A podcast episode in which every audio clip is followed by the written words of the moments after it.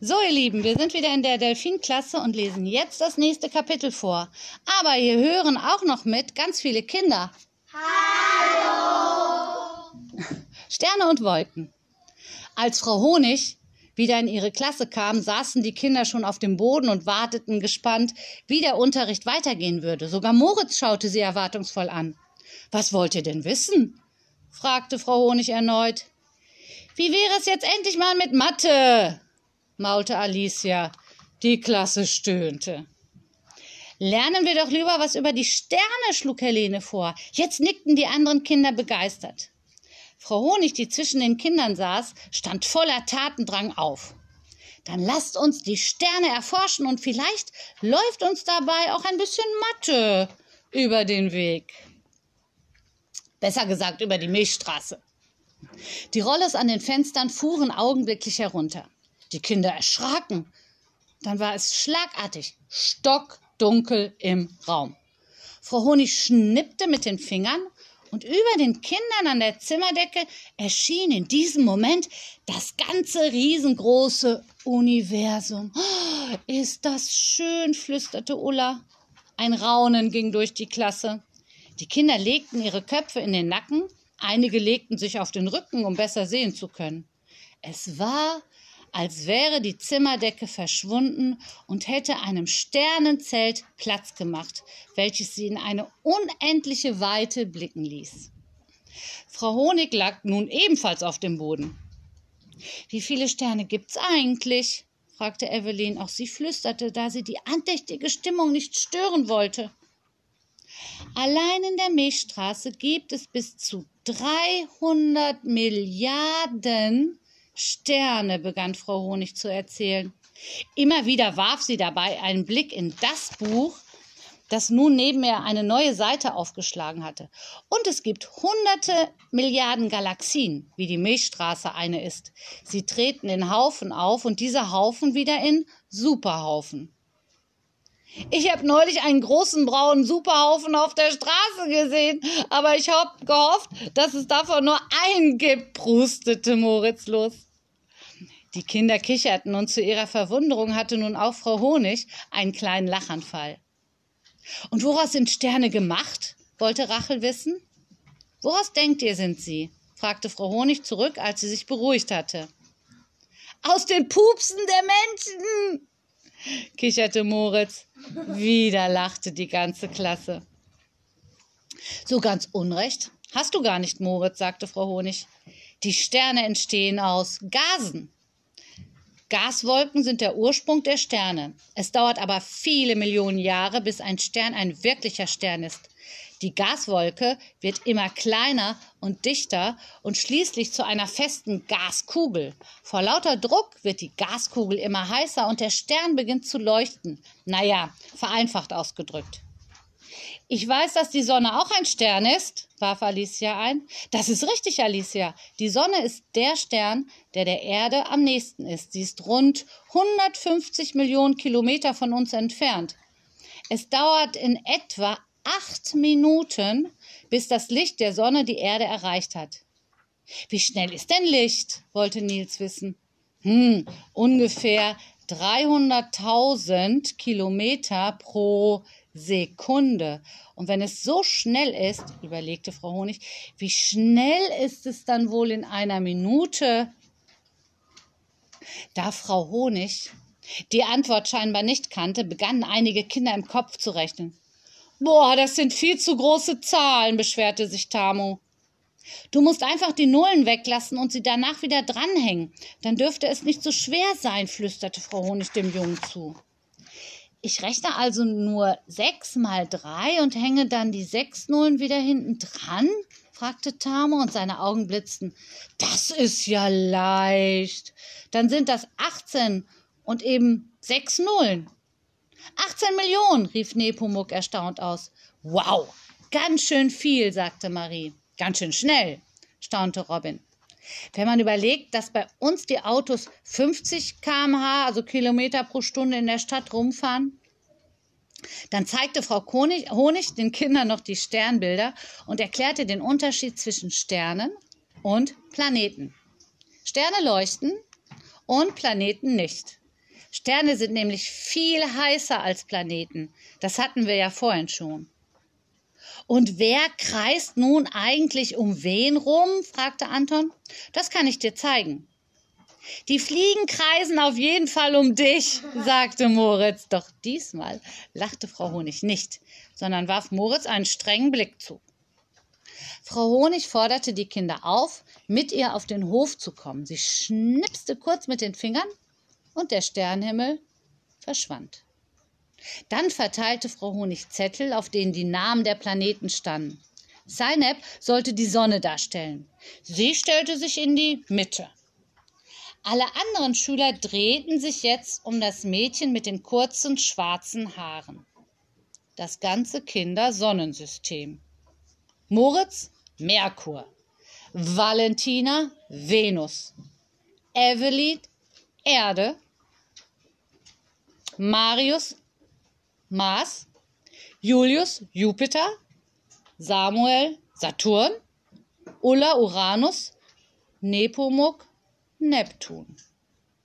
Dann forderte Frau Honig die Kinder auf, in ihren Bahnen zu laufen, die sie mit Kreide in verschiedenen Farben auf den Asphalt gezeichnet hatte. Dabei mussten die Kinder darauf achten, wie schnell wer sein musste oder eben wie langsam. Die Erde dreht sich täglich einmal um sich selbst, begann Frau Honig, während Zeynep ganz kleine Schritte machte. Auch Evelyn Erde drehte sich langsam um die eigene Achse, denn sie wusste, dass sie sich in 24 Stunden einmal drehen musste. Alle Planeten, die näher an der Sonne standen, mussten schneller um Zeynep kreisen als die anderen. Der Mariusmond lief in kleinen Kreisen um die Evelyn-Erde herum. Und gemeinsam kreisten sie auch noch um die Zeynep-Sonne. Alles kreiste und kreiste. Und irgendwann standen oben an den Fenstern die Kinder der anderen Klassen und sahen belustigt den kreisenden Planetenkindern zu. Die Schüler, die keine Planeten waren, waren Sterne der Milchstraße oder Satelliten im Weltall. Ich bin eine Sternschnuppe, rief Charlotte und flog vom Himmel. Bald war es den Planeten schwindelig vom vielen Kreisen und Drehen und alle ließen sich lachend auf den Boden fallen. Sie schon wieder, schimpfte die Lehrerin, die sich bereits am Morgen über die Kinder und die Lehrerin im Blätterhaufen beschwert hatte. Wir schreiben eine Arbeit und brauchen Ruhe, rief sie mit hochrotem Kopf. Frau Honig tauchte lachend zwischen den Planeten auf. Entschuldigen Sie bitte. Das war nicht unsere Absicht, aber wir haben Pluto verloren. Haben Sie ihn vielleicht gesehen? fragte sie die Lehrerin unschuldig und sah sich suchend um. Den haben wir nämlich ganz vergessen. Ohne zu antworten, drehte die Lehrerin ab und rauschte zurück ins Schulgebäude. Und was lernen wir jetzt? fragte Luise und sah Frau Honig gespannt an. Habt ihr genug von Sternen und Planeten? fragte das Kindermädchen. Oh ja, mir ist schon ganz schwindelig. In mir kreist schon alles, sogar das Pausenbrot. Und ich sehe schon Sterne, ohne Sterne zu sehen. Also gut. Dann kommen wir zum nächsten Fach. Meinem Lieblingsfach, antwortete Frau Honig und sah verträumt in die Wolken. Fantasie. Alicia lachte auf. Das ist aber wieder kein Fach, Frau Honig. Wo haben Sie eigentlich Ihre Lehrerausbildung gemacht? Evelyn, Ulla und Anton sahen erschrocken zu Frau Honig. Jetzt würde Alicia bestimmt Ärger bekommen. Doch Frau Honig antwortete, als wäre es das Normalste der Welt. Ich war in der besten Schule, die man sich vorstellen kann, die Schule der Fantasie. Damit ließ sie Alicia stehen und gab den Schülern ein Zeichen, ihr zu folgen. Sie liefen zu einem großen Rasenstück am Rande des Schulhofs. Frau Honig setzte sich auf die Wiese. Fantasie ist überall zu finden, aber sie entsteht einzig und allein natürlich in euren Köpfen. Fantasie ist wichtiger als Wissen, denn Wissen ist begrenzt. Die Fantasie kennt keine Grenzen. Aber nur Menschen haben Fantasie, behauptete Alicia.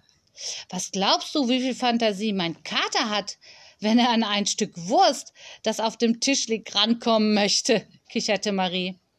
Marie hat recht. Wer weiß schon, wie viel Fantasie in Tieren steckt. Die Menschen können sie nur anders ausdrücken, beim Malen zum Beispiel. Fantasie entsteht in unseren Köpfen, ständig, immer wenn wir etwas sehen, was unsere Fantasie anregt. Sogar Wolken, seht mal hinauf. Die Kinder ließen sich neben das Kindermädchen ins Gras fallen und guckten sich die Wolken an. Ich sehe ein Krokodil, rief Luise. Da, ein Drache, sagte Helene. Und ein Engel. Laura deutete nach oben. Das ist doch kein Engel, das ist Superman und er fliegt zum. Doch weiter kam Tamo nicht, denn da türmte sich ein riesiges Wolkenschloss über ihnen auf, mit richtigen Türmen und Hängebrücke. Ulla, magst du uns dazu vielleicht eine Geschichte erzählen? fragte Frau Honig. Ulla, ein kleines Mädchen mit runden roten Backen, schüttelte nervös den Kopf. Ich kann keine Geschichten erfinden. Wer sagt denn sowas? wollte Frau Honig verwundert wissen. Na ja, ich hatte im letzten Aufsatz eine schlechte Note. Ach, papalapap, das ist doch Mumpitz. Kokolores, schlechte Note, hin oder her. Ulla schüttelte traurig den Kopf. Themaverfehlung. Herrje, rief Frau Honig erfreut aus, deine Fantasie scheint Bocksprünge mit dir zu machen. Deshalb bist du genau die richtige Person für die große Wolkengeschichte. Ulla schluckte. Sie hatte seit der letzten schlechten Note nicht mehr gewagt, ihrer Fantasie freien Lauf zu lassen. Annalena, ihre Freundin, drückte ihre Hand, um ihr Mut zu machen. Ulla richtete ihren Blick wieder in den Himmel, dann begann sie zu erzählen. Es war in einem fernen Land. Wolkedonien genannt. Dort lebte ein uralter Mann. Sein Bart war weiß, und wenn man genauer hinsah, konnte man erkennen, dass er durch und durch aus Wolken bestand. Morgens färbte sich sein Wolkenbart rot. Im Laufe des Tages veränderte er seine Farbe, je nachdem, welche Laune er hatte. Ulla erzählte und erzählte. Die Kinder hörten mucksmäuschenstill zu. Noch nie hatten sie das kleine Mädchen so viel erzählen hören, und noch nie war ihnen aufgefallen, wie gut sie das konnte. Und so blieb er bei seinen Freunden, den Wolkingern in Wolkedonien, schloss Ulla ihre Geschichte. Die Klasse klatschte Beifall und jubelte. Ulla errötete leicht und sah zu Frau Honig, die ihr liebevoll zulächelte. Gut gemacht, flüsterte sie. Das war wunderschön. Und dann läutete auch schon die Schulglocke. So, Kinder, für heute ist der Unterricht zu Ende. Oh, riefen die Schüler bedauernd. Kommst du morgen wieder? fragte Bijan Frau Honig. Kommst du denn wieder? fragte Frau Honig zurück. Bijan nickte und strahlte Frau Honig an. Das war mein schönster Schultag, flüsterte er glücklich und umarmte das Kindermädchen ganz fest.